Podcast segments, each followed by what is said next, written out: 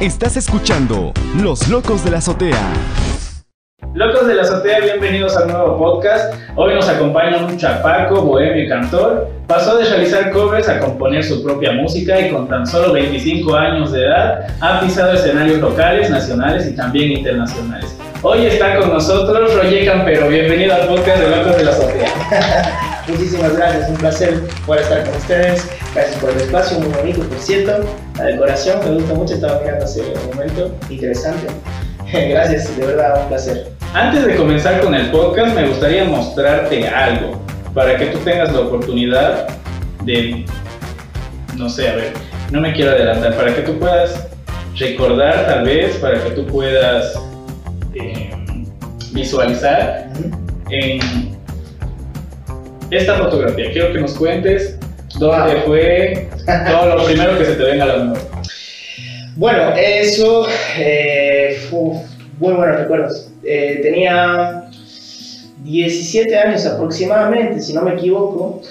Eh, esto fue eh, para el Student Music, un concurso local que se hizo hace muchos años, bueno, hace unos, varios años atrás. yo entré y fue mi primera experiencia en un concurso, a decir verdad. Un muchacho en, ese momento que tenía mucho para aprender, pero que ya en ese momento pisamos muchos escenarios, eh, gracias al concurso precisamente, en diferentes kermeses, diferentes lugares, diferentes eventos, nos, nos, brindaron mucha experiencia y bueno, eso fue la universidad eh, y que precisamente teníamos que tocar ahí, que cantar allí y, y bueno, ese fue, fue el caso. Aprovecho la oportunidad para saludar a, bueno, a mis tíos que, que, que me ayudaron mucho en ese, en ese momento porque fueron como mis primeros profesores de, de la música. Eh, fue un trabajo muy arduo el que hicimos porque todo, todas las noches ensayábamos. Eh, yo llegué con la idea de que, claro, la, la, una idea muy, eh, muy inocente ¿no? en ese momento, porque yo pensé que cantar era lanzar un sonido y, y ya, claro, ya. Entonces, este, porque la, en realidad la idea fue de mi, de mi, padre y me dijo, ¿por qué no entras al concurso? Y yo le dije, no sé, pero vamos a intentar. Fuimos con mis tíos y ya mis tíos me, me, dieron toda una explicación de lo que realmente, lo que consiste cantar, que no es simplemente emitir un sonido y ya. Hay toda una técnica por ahí, bueno, muchas técnicas de, para diferentes cosas y que realmente cuesta mucho Así que me esforcé mucho.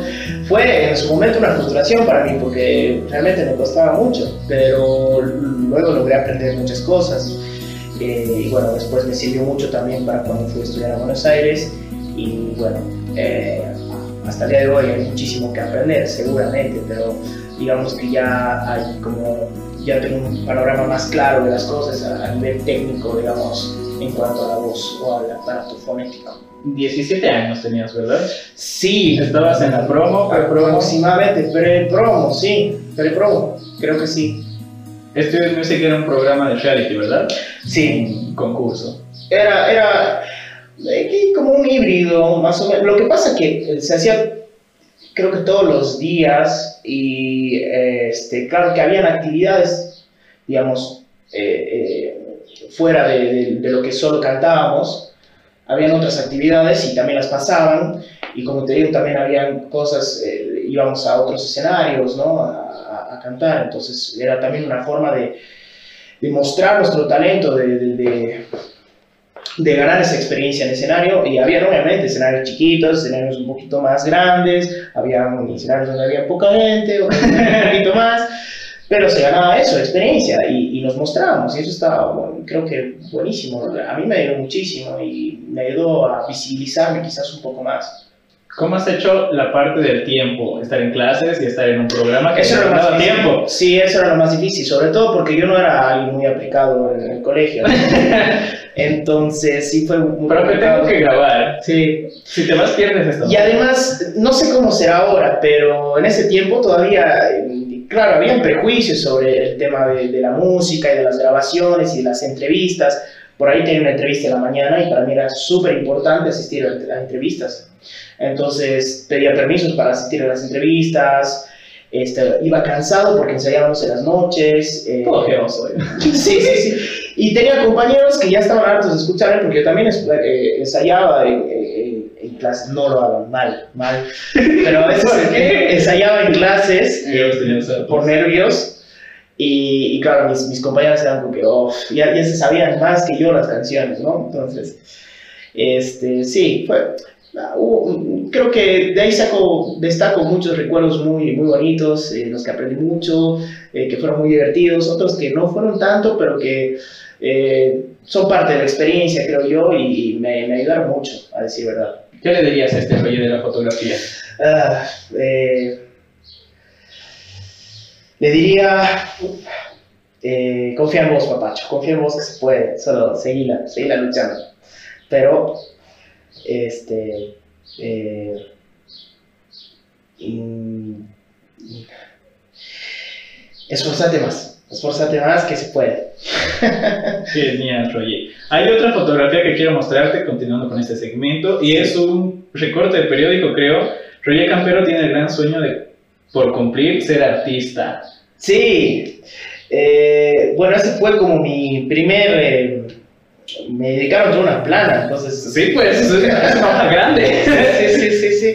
Fue, fue, fue muy emocionante para mí. Eh, la verdad de que leer todo eso fue, fue súper bonito porque es como digo mucho de mí en ese momento y eh, es un recuerdo muy bonito, sí, wow, eh, qué bonito. No, me había olvidado de esto, la verdad. Y esa foto es una foto de, que, de un lugar que había antes, eh, que había una guitarra libre. O sea, era guitarra libre. Entonces, este, a veces íbamos con mis amigos y, y yo cantaba y no, nada, lo disfrutábamos muchísimo. Entonces, este, de ahí me, me, me habló un, un- un señor y me dijo que quería hacer un- una nota. Entonces, recién, si no me equivoco, recién había ganado el concurso. Eh, no sé si fue antes o después. 2015. 2015, puede ser. Algo así se nota aquí. Sí, por ahí, por ahí. Creo que ya había ganado o estaba en proceso. Este, pero, pero sí, ya. me emocionaba mucho salir en los periódicos. Me emocionaba mucho. Era algo así como que no lo podía creer. Y además estaba bonito para contar a los papás, digamos, ¿no? Así como. Mamá salí en el periódico. Como ahora, papá salí en la tele. sí. Roger, contanos, estabas hablando sobre que te fuiste a estudiar a Buenos Aires. Sí, sí, me fui a estudiar a Buenos Aires, eh, estuve en un instituto eh, privado terciario que se llamaba Tamada y también estuve en la Academia de Canto Sebastián Mellino, una academia muy reconocida en Buenos Aires. De hecho, vino a Bolivia Sebastián Mellino una vez a abrir un concurso que se llamaba Star Academy en Santa Cruz, del que yo fui parte, o sea, eh, audicioné, pero por alguna razón no entré. No entré al concurso y eh, este, casualidades de la vida, no, no, no fue algo que realmente premeditado que yo decidí, pero llegué a la Academia de Sebastián Mellino. Después ya me di cuenta y claro, pues a Sebastián Mellino. Hola, estoy aquí. Claro, y este, bueno, es el productor de, de- de- de Soy Luna, de Violeta, lo que hoy es Disney. Este, ahora está en, en Warner Music, en Sebastián Mellino, ojalá me hubiera quedado. Ah, este, que, que bueno, eh, él fue creo gran eh, partícipe de que nuestro querido Matamba y Bonnie Lobby firmaran ahora con Warner. Así que Sebastián, eh, Sigo aquí. sí, sí, hola. Pero bueno, nada, este, estuve ahí, eh, luego, y luego me fui a Santa Cruz para participar del, del concurso de, de Factor X, de la franquicia mundial de Factor X. Y bueno, ya pasó lo que pasó. ¿Cómo ha sido tu experiencia en Factor X? Eh, wow, dura, dura. Fue, fue un, realmente fue un proceso muy duro porque tuvimos que aprender muchas cosas y estuvimos muy expuestos porque fue como la primera experiencia de salir tanto tiempo eh, en televisión nacional. Entonces, este, todo el país, relativamente todo el país nos veía eh, y claro, cada vez que uno salía a cantar, los nervios se sentían, pues, ¿no? Porque además, eh, lo imponente que era el escenario, un escenario muy grande, muy bonito, y además que había gente ya de por sí ahí, y ca- muchas cámaras Luces. luces, ¿entiendes? Entonces era como que se te pasaba en la cabeza un montón de cosas porque tenías que acordarte este, cómo era tu puesta en escena, tenías que, tenías que acordarte tu canción, eh, porque a veces te tocaban canciones que a lo mejor no te gustaban tanto O y tal vez no te favorecía o no era- también, también, claro. Y lo tenías que hacer. Entonces, mi, primer, eh, mi principal preocupación siempre era no olvidarme las letras. Esa siempre era la, la preocupación. Cosa que ha pasado un par de veces. ¿Qué hace cuando un artista se olvida la letra? Nah, remarla. Es ahí el, Que el público no se nota. claro. Porque además que eh, hay algunas, algunos videos súper divertidos que seguimos eh, mandando con un grupo de amigos de Factor, eh, de, de algunos amigos que, que se equivocaban en las letras y balbuceaban. Entonces "No, solo tú, no me así, ¿no? Y en televisión nacional. Claro, entonces era un papel. Y no solo eso, sino que mucha gente no sabe, pero hay todo un trabajo atrás eh, de todos los días. O sea, teníamos una ru- rutina diaria, ¿no? Era que mm, ensayábamos en, en- en don- donde vivíamos hasta, hasta el momento en que teníamos que cantar, ¿no? Todos los días era ir al canal y cumplir con las actividades que teníamos que tener, ¿no? Eh, las clases de canto, las clases con, con tu coach, este, eh, el repertorio, eh, teníamos todos los lunes teníamos que hacer un mashup, todos juntos teníamos que cantar, entonces seleccionábamos la parte, ensayábamos todos juntos, contenido, teníamos que ir a, que nos graben el- lo que sale en el, en el- ¿no? antes de cantar, como que esas notas eh, que son un poquito más a nivel personal, ¿no? Eh, y antes de ir a Factor, entonces vienen a grabarte para sacar contenido también y van armando así todo, ¿no? Un esquema. Pero bueno, este, y lidiar con eso, y lidiar con las críticas, que a veces las críticas además... eh, No son constructivas. no, para nada. Hay críticas que son como personales, ¿no? Uno di- dice, pero si no, no me conoces, brother, ¿por qué? ¿Qué onda? ¿Qué te hice yo? Entonces era, eh, se iban a lo físico, como cortate el pelo, este, eh, a este lo sacaron de la calle. ¿En serio? Te lo juro, te lo juro. Este, después nació el sobrenombre de Jesus, porque en mi, en mi primera presentación en la tercera temporada, eh, Chris, Chris Seiler, cuando entré me dijo, eh, algo, nació un comentario como que, oh Jesús, o sea. Ves algo el pelo largo y con la barba larga también, entonces a lo mejor, qué sé yo, se, se- se parecía. Un déjà vu. Pero bueno, nada, obviamente aprendí muchísimo, fue una experiencia muy en- enriquecedora. Este, además, compartir con muy grandes artistas, eh, como los coaches, como Matamba, que, que, que eh, también una buena relación con Matamba y es una persona increíble, un gran artistazo. Y además que cada tanto iba, iban artistas, eh, eh, cuando tocaban en Santa Cruz, eh, ahí fue la oportunidad que tuve con, para cantar con Abel Pintos, este, y también tuve la oportunidad de abrir su show en Santa Cruz y en Tarija. Eh, fueron, eh, no sé, iba el cantante de Ráfaga, fueron los de Il Divo, eh, tuvimos a varios artistas, ¿no? Después ya mm, de todo un año casi de, de vivir toda esa situación, vino la cuarta temporada, a la que me- era- se llamaba Lo mejor de, la, lo mejor de Factor X, que era una cosa así, y eh, ahí llamaron a los, a los, entre comillas, mejores, ¿no? De cada temporada. Me convocaron a mí. y Yo tenía esa duda si de entrar o no, porque claro, era mucho tiempo, y ya la verdad es que ya quería descansar, quería volver a Tarija, quería tomarme un tiempo, ya no quería aprender nunca más canciones. y este, pero bueno, decidí entrar, duro el, el- muchacho, decidí entrar a la cuarta temporada. Eso duró también otro tiempo y bueno, pasó lo mismo. Y, eh, pero eso me abrió otras puertas, otras posibilidades. Y de ahí es de que eh, me, me hablaron para ser productor musical de un programa eh, también a nivel nacional que se llamaba Bigote Show. Este, eh, yo hice la canción del programa, eh, una canción muy bonita, a mí me gusta mucho la, la canción de Bigote, tengo mucho cariño.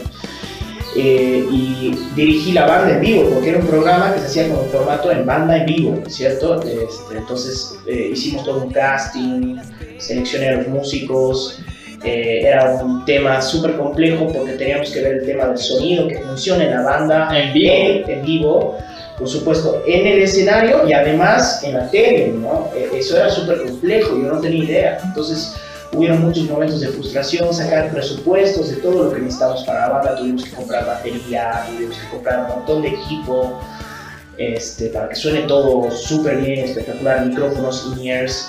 Entonces, en, uno, en un oído tenía in-ear para, para conectarme con la banda, para comunicarme con la banda y para escuchar cómo sonaba, y en el otro oído tenía el sono, donde me comunicaba con productora.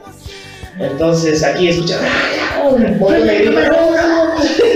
pausa, viene la pausa, ya, muchachos, muchachos, en 3, 2, 1, pam, pam, pam. Era un quilombo, entonces sí, pero fue una experiencia también muy bonita, muy bonita. Bueno, luego vino la pandemia y se complicó todo mucho más. Este, pero, pero sí, tú tengo esa experiencia y la verdad que, que, que es un recuerdo muy bonito. Algo malo que recuerdes de toda tu etapa de televisión nacional. Eh, ¿Sabes? Sí, pero más que eso, porque uno aprende a lidiar con eso y aprendes a, a notar que la gente, lastimosamente en nuestro país, mucha gente es así. eh, nos boicoteamos nosotros mismos. Yo nunca llegué a entender eso, eh, porque la misma gente, de, de- que los participantes de otros países se sorprenden al, ver- al ver eso. ¿no? Se- es como que yo sé que la música es difícil, pero en nuestro país no pasa esto. Así. No, no, eh, y los- la misma gente de otros países nos apoyaban más que nuestra propia gente, era súper loco. Había, habían, habían personas en Paraguay que, que, que, que me apoyaban a veces un poco más que, que, que Bolivia, entonces yo decía, ¿cómo puede pasar esto? Los amo. claro, entonces... Pero más que eso, yo creo que la, la frustración, ¿no? Es, es muy difícil. Mucha gente, muy poca gente lo, eh, este, lo sabe, ¿no? O, o- o lo pasan por alto. Pero hay todo un trabajo por detrás y mucho esfuerzo, mucho estrés, mucha frustración, este, eh, y lidiar con eso y además uno nunca sabe, puedes estar pasando por, atravesando por problemas personales y sumarle toda esa carga, entonces es, es pesado, ¿no? Y, y la gente en vez de apoyarte, digamos, es como que te tira más palo, entonces es, es difícil, es difícil. Pero bueno, nada, eh, creo que es parte también de la, de la experiencia, es parte de, de- de- estar metido en el medio, ¿no? Eh, de alguna forma. Eh, y si uno realmente tiene, quieres crecer a, a ese nivel, digamos, tienes que saber aguantarlo también, ¿no? Lamentablemente, es, es, parte de... eh, Este, yo por eso igual me alejé un poco, me parece, de, de, de ese mundo, ¿no? Eh, y empecé a centrar un poco más en- a nivel personal, en lo mío. Después de eso, creo que mm, necesitaba tomarme un tiempo para hacer una introspección y, y, y, mm, hacerme muchas preguntas y calmarme un poco, ¿no? Eh, Este, necesitaba un poco... Unas yo, vacaciones. claro, más o menos, sí, conmigo mismo. Oye, y ahora lo bueno, algo que se repita. ¿Qué te gustaría que se repita de toda esta temporada?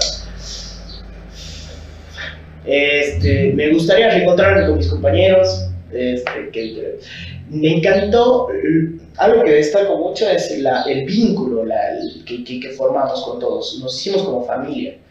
Porque cada, todos peleábamos por lo mismo, todos queríamos lograr lo mismo, pero nos, nos soportábamos entre nosotros este, por ese mismo hecho, ¿no? Eh, Sabíamos lo que costaba, entonces era como que nos, nos apoyábamos mutuamente.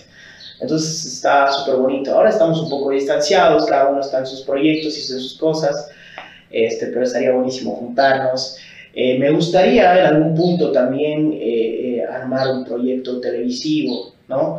Eh, como, como, como lo era Bigote, me parecía un concepto muy interesante, muy divertido, muy bonito. Ah, pero eh, eso es lo que más destaco, creo, el vínculo y la, la experiencia y la visibilidad que nosotros podíamos tener, creo que estaba buenísimo, ¿no?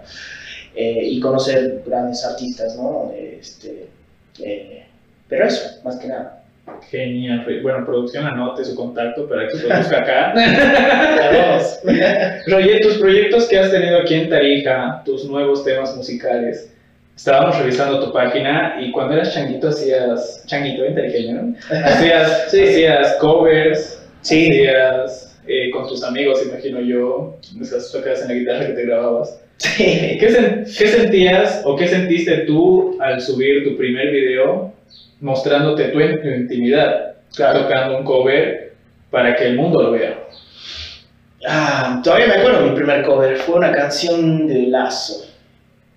Fue, claro, sí, fue mi primer cover. Eh, o sea, ¿qué pasa? Al principio yo empecé a subir covers, pero con la pantalla en negro. No grababa nada, eh, no quería grabar a mí, me daba mucho pavor, me daba miedo, me daba cosa, no sé, no, no quería que la gente me vea, simplemente quería que me escuche. Entonces me grababa en negro, ponía el celular así y cantaba era más fácil para mí. Eh, y sí, hubo una cierta aceptación, digamos así, una cierta repercusión.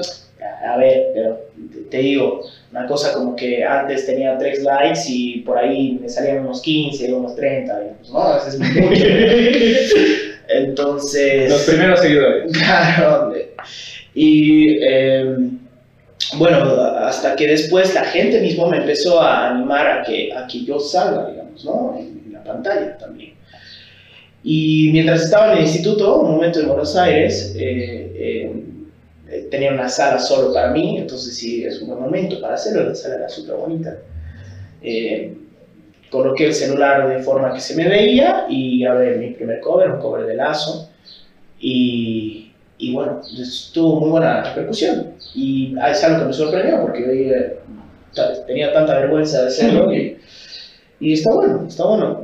De ahí en más sí comencé un poco a, a, a subir más covers. eh, tenía la meta de subir uno o dos covers por semana. Entonces subimos bastantes covers. Si ustedes pueden entrar a mi página de YouTube, ahí al fondo, al fondo, al fondo, pueden ver. Así como nuestra producción, basta lo último para encontrar fotos, videos. Sí, Eh, ahí van a encontrar muchos, muchos covers que era muy difícil, además uno piensa que es fácil, pero era muy difícil porque, claro, yo los grababa con mi celular, era, o sea, se, y se nota, ¿no? En cuanto a sonido y en cuanto a, a imagen, digamos, se nota que es una, una calidad eh, que deja mucho que desear, bien precaria la cosa, ¿no? Pero talento hay.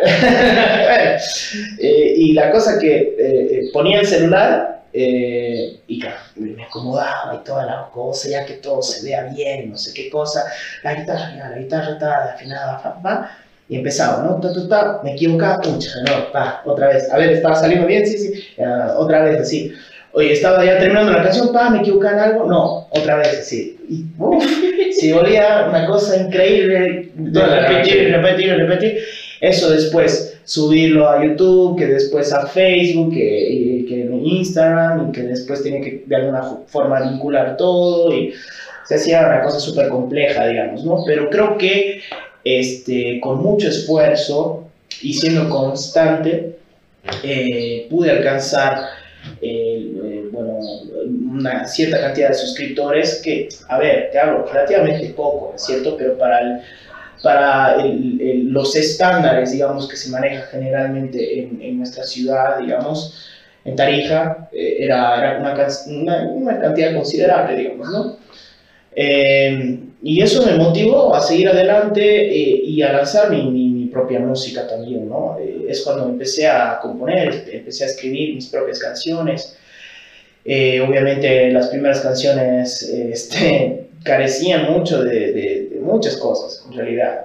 Eh, pero poco a poco fue aprendiendo a estructurarlas, a, escribir. A componer. Y ahí nacieron mm, tres ideas que me gustaban mucho mm, respecto a las demás, porque habían otras muchas, pero que esas eran las, las que decía, está bueno, esto sí, esto sí sirve, digamos.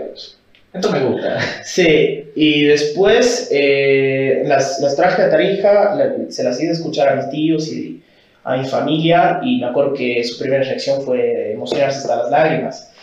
Y eso fue algo muy bonito para mí, porque es un sentimiento, creo, wow, es súper profundo, ¿no? Llegar a emocionar a alguien con, con una canción que escribes, creo que es algo muy loco. Entonces eh, dije, bueno, este es el camino correcto.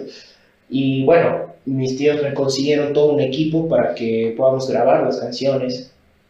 Y así surgió el primer EP, gracias a Gatito Galarza eh, de Cantares, que fue el productor del disco. eh, nació el primer EP que se llama Sin papel ni tinta y la canción principal se llama eh, Sin papel ni tinta, ¿no? Fue como la primera canción que lancé a la luz.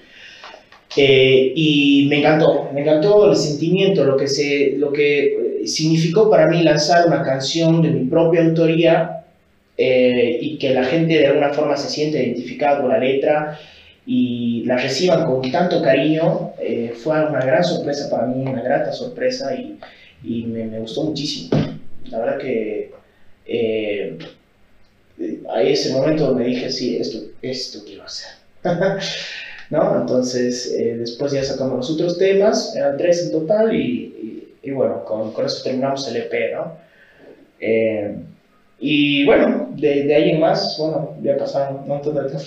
Pasaron muchos temas, muchos sencillos, muchas fotos, muchos videos, muchos ensayos y grabaciones. Sí. ¿Cómo son los procesos para que tú puedas componer tu propia música? Porque tal vez uno ve a un cantante que está interpretando una música o, su, o los temas y no se imagina todo el proceso que hay detrás en elaborar la letra, uh -huh. en diagramar el sonido, que todo compagine bien, que tenga, no sé, pues forma, que te guste a ti, que, es, que tú eres el autor y compones todo. Claro, bueno, de cada, cada compositor creo que tiene su método y su, su forma personal, ¿no? Pero eh, a mí particularmente me gusta...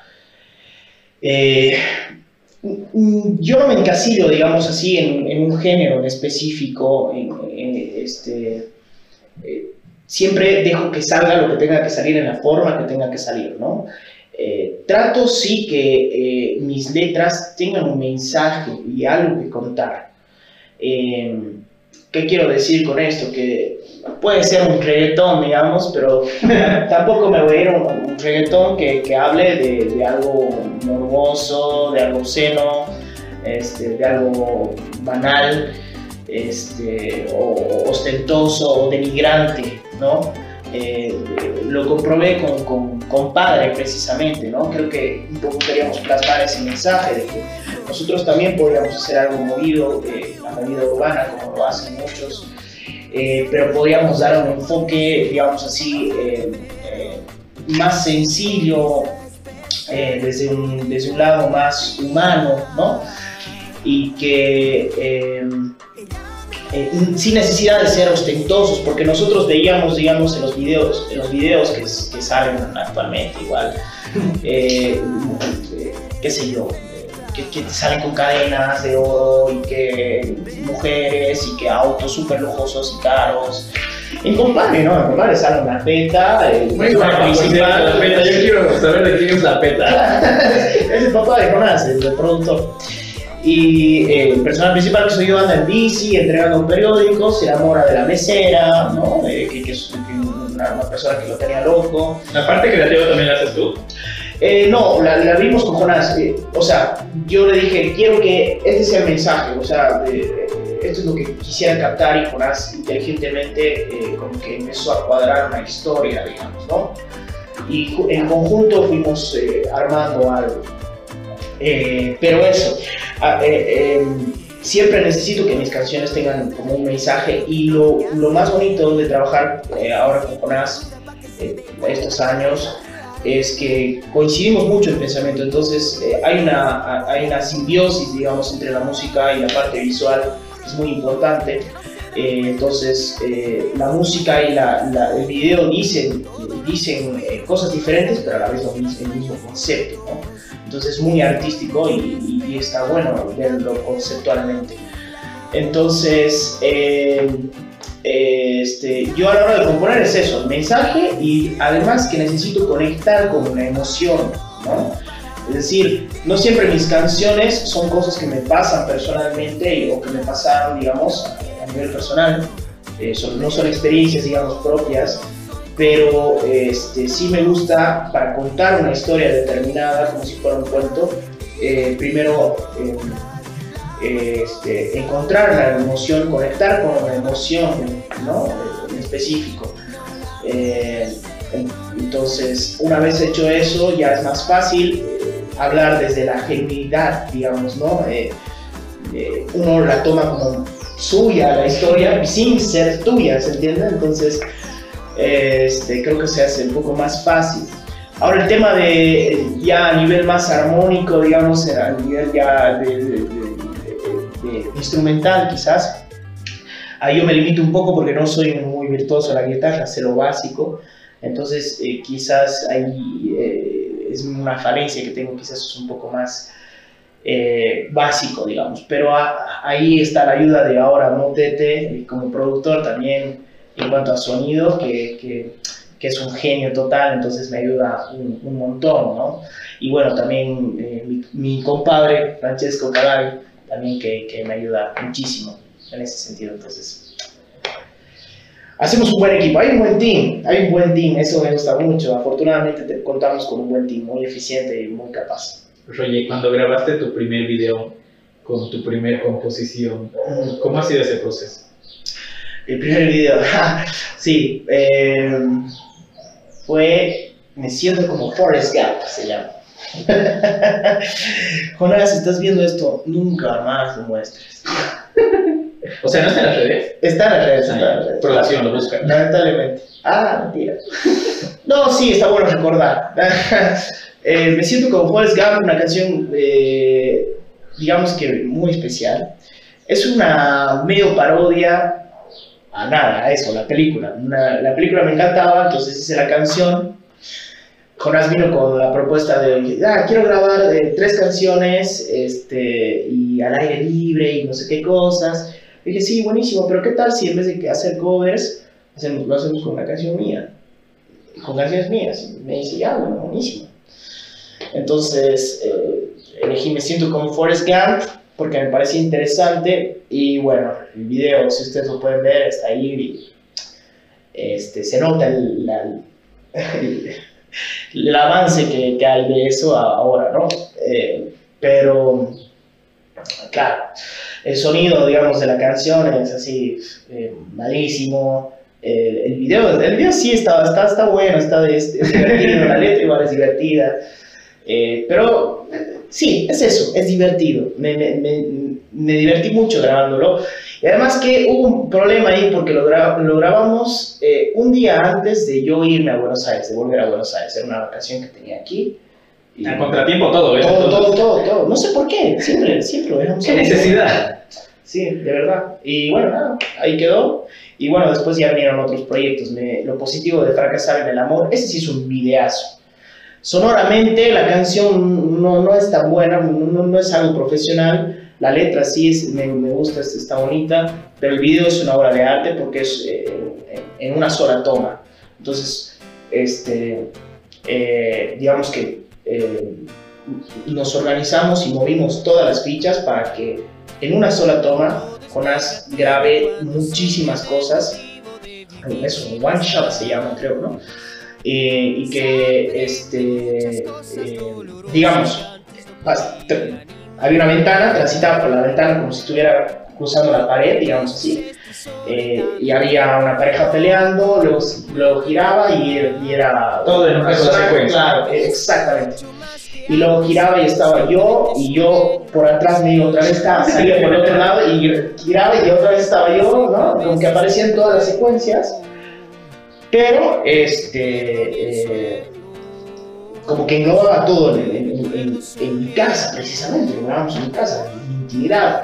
Y eso lo tratamos de plasmar porque literalmente les abro la puerta de mi casa, ¿no? El video comienza así.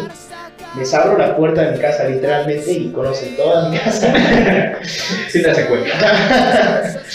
y bueno, después lanzamos este, eh, Quiero Ser, que bueno, esa canción fue como nuestro hit. Eh, y la grabamos ahí en su estudio, igual un día antes de irme a Santa Cruz. Roger, tiene- tienes problemas creo que con los tiempos. Sí, sí, te juro.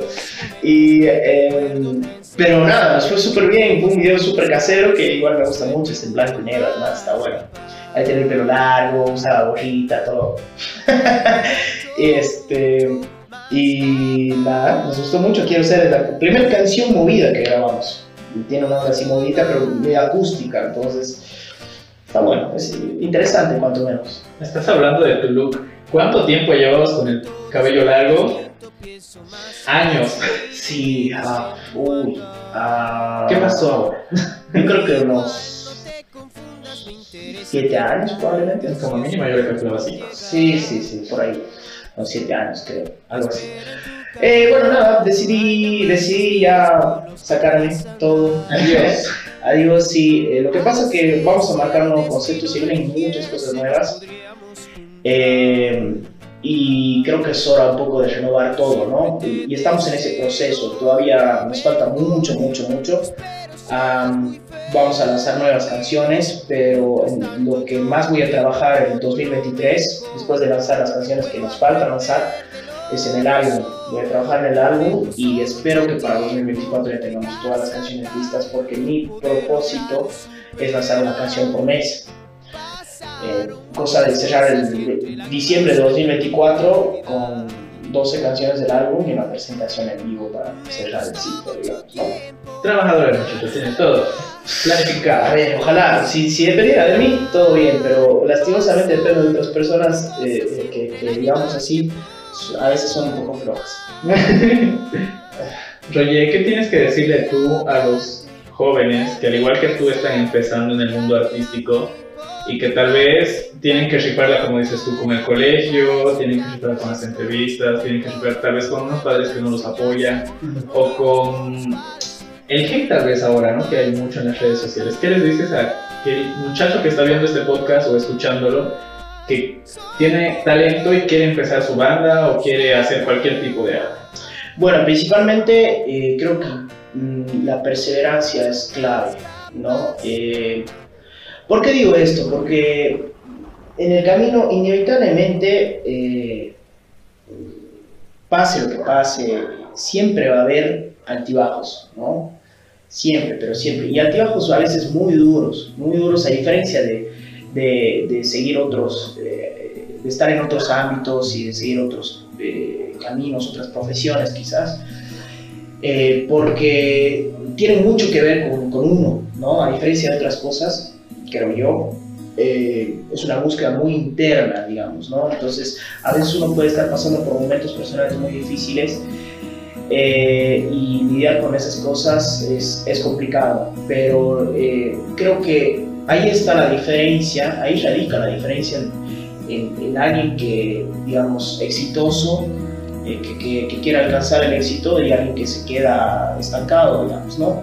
Eh, no, no tiene que ver con eh, quién tiene más talento, ni quién tiene más dinero, ni, ni, ni, nada por el estilo. Yo creo que tiene que ver más con el tema de la perseverancia, quién aguanta más la carrera, ¿no? Es como la clásica eh, parábola de, de, la liebre y, el, la, la, tortuga, ¿no?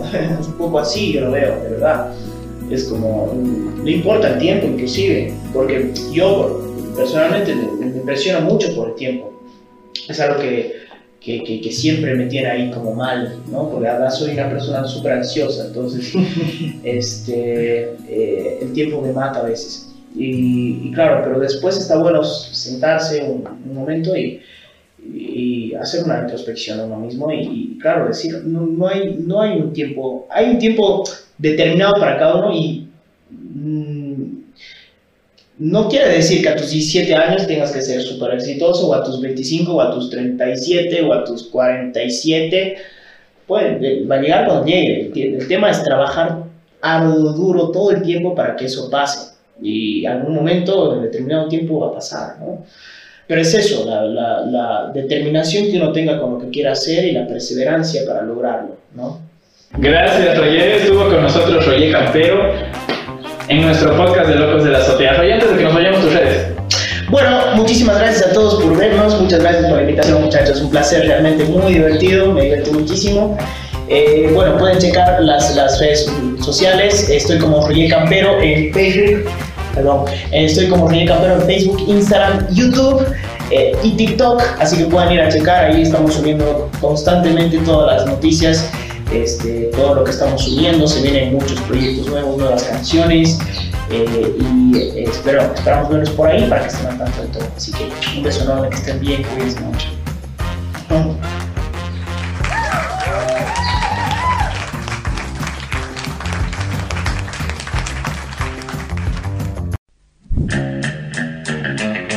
Esto fue todo por hoy. Te esperamos en la próxima.